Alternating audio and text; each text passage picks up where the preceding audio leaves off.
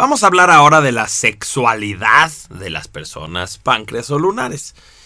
Y pues obviamente, si hemos dicho que son personas pues como muy selectivas, como que su corazón no se abra a cualquier persona, tienen que escoger muy bien a quién se acercan, pues va a pasar lo mismo en su sexualidad, no nos imaginamos que, que un lunar sea una persona promiscua, que le guste estar en fiestas sexuales o que se desnude ahí frente a todos, pues no, también va a ser muy selectivo y muy íntimo con su sexualidad. Entonces el primer punto es que son sumamente críticos y selectivos con sus parejas tardan mucho en decirle que sí a una persona para ser su pareja. ¿Por qué? Pues porque para el lunar hay muchos requisitos y sobre todo acuérdate que el lunar es bien crítico, se fija en todo lo malo.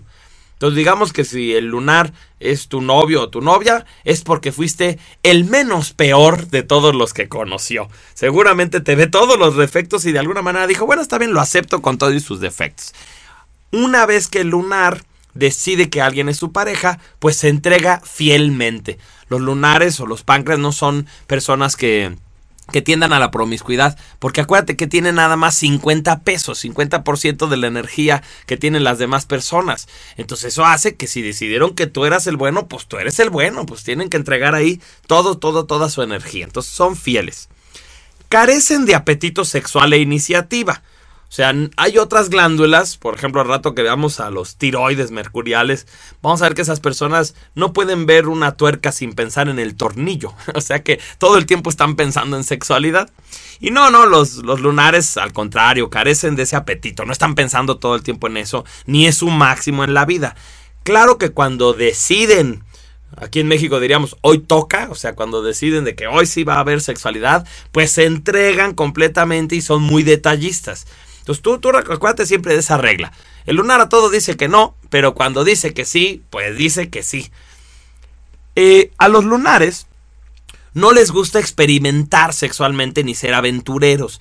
No nos topamos ahí con una glándula que, no sé, que de pronto, ay, me gustaría tener sexo en un estadio o me gustaría tener sexo en el cuarto donde, junto a donde duermen tus papás. Así, no.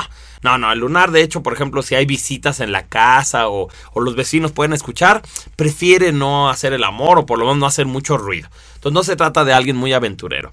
Ahora, en confianza, cuando un lunar ya tiene mucha intimidad, mucho cariño, mucha cercanía con su pareja, los lunares son masoquistas, o sea, les gusta de pronto un poquito de maltrato, que, que los amarren, que les den una mordida, como que es una... Acuérdense de ese humorcito acidito que tienen, bueno, pues también, también de pronto les pueden gustar esas cosas en su sexualidad.